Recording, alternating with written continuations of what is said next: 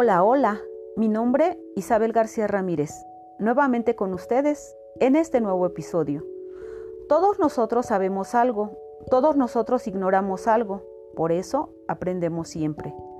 ¿Le suena esta frase? Sí, por supuesto. Es del filósofo Paulo Freire, fundador de la psicología crítica, quien la promovió a través de su libro Pedagogía del Oprimido.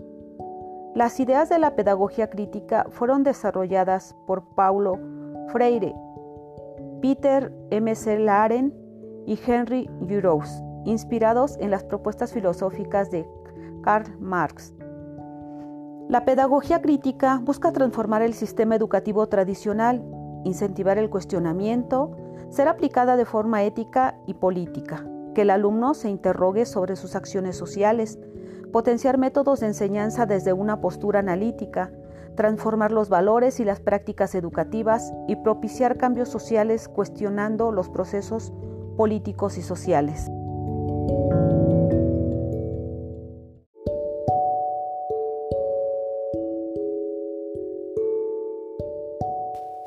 Continuemos aprendiendo acerca de la pedagogía crítica. En todos los países hay diferencias socioeconómicas en cuanto al tipo de educación recibida, la cual tiene una finalidad en términos de opresión. Las clases más bajas adquieren los conocimientos justos para poder trabajar en empleos de baja remuneración. Sin en cambio, la educación de quienes ostentan el poder se centra en cómo poder ejercer empleos en los que manejan el poder y explotan a las clases más bajas. Yo te pregunto a ti, compañero docente, ¿Hasta qué punto lo que enseñas en la escuela permite reflexionar? ¿Educas para que tus alumnos sean siervos o dominadores? ¿O de verdad para que sean libres?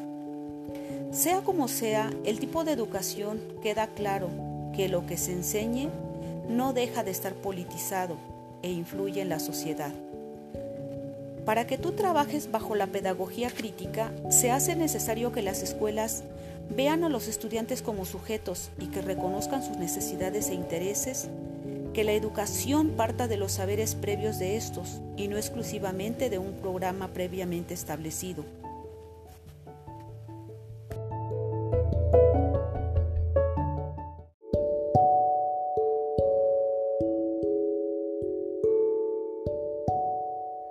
Es necesario que se logre superar la división existente entre el profesor y el estudiante, ya que quien enseña aprende al enseñar y quien aprende enseña al aprender.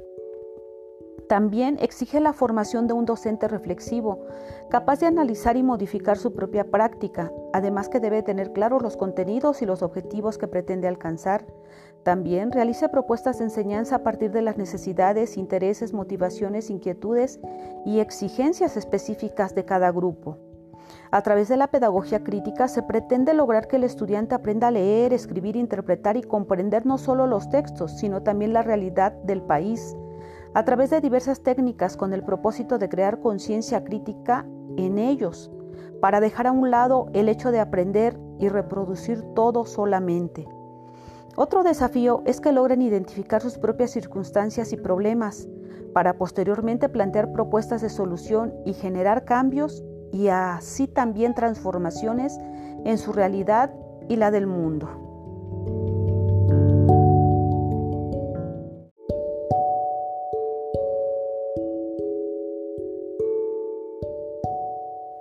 Me despido de ustedes compañeros docentes, invitándoles a retomar la pedagogía crítica en su práctica educativa, en la cual se dé una transformación profunda, donde se considere a los alumnos capaces e inteligentes, que se trabaje bajo el diálogo abierto, franco y permanente, con temas generadores de interés, donde se practique la actitud democrática.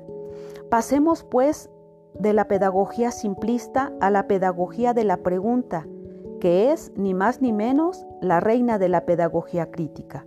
Y muy importante, eduquen con amor verdadero y auténtico. Atención, pongan mucha atención no llevemos las vasijas vacías mediante depósitos de información como si fuera una educación bancaria. La pedagogía crítica no se trata de cualquier educación que promueva el desarrollo o una educación para el trabajo. Se trata de una educación integral, crítica, abierta y sensible. Hasta la próxima.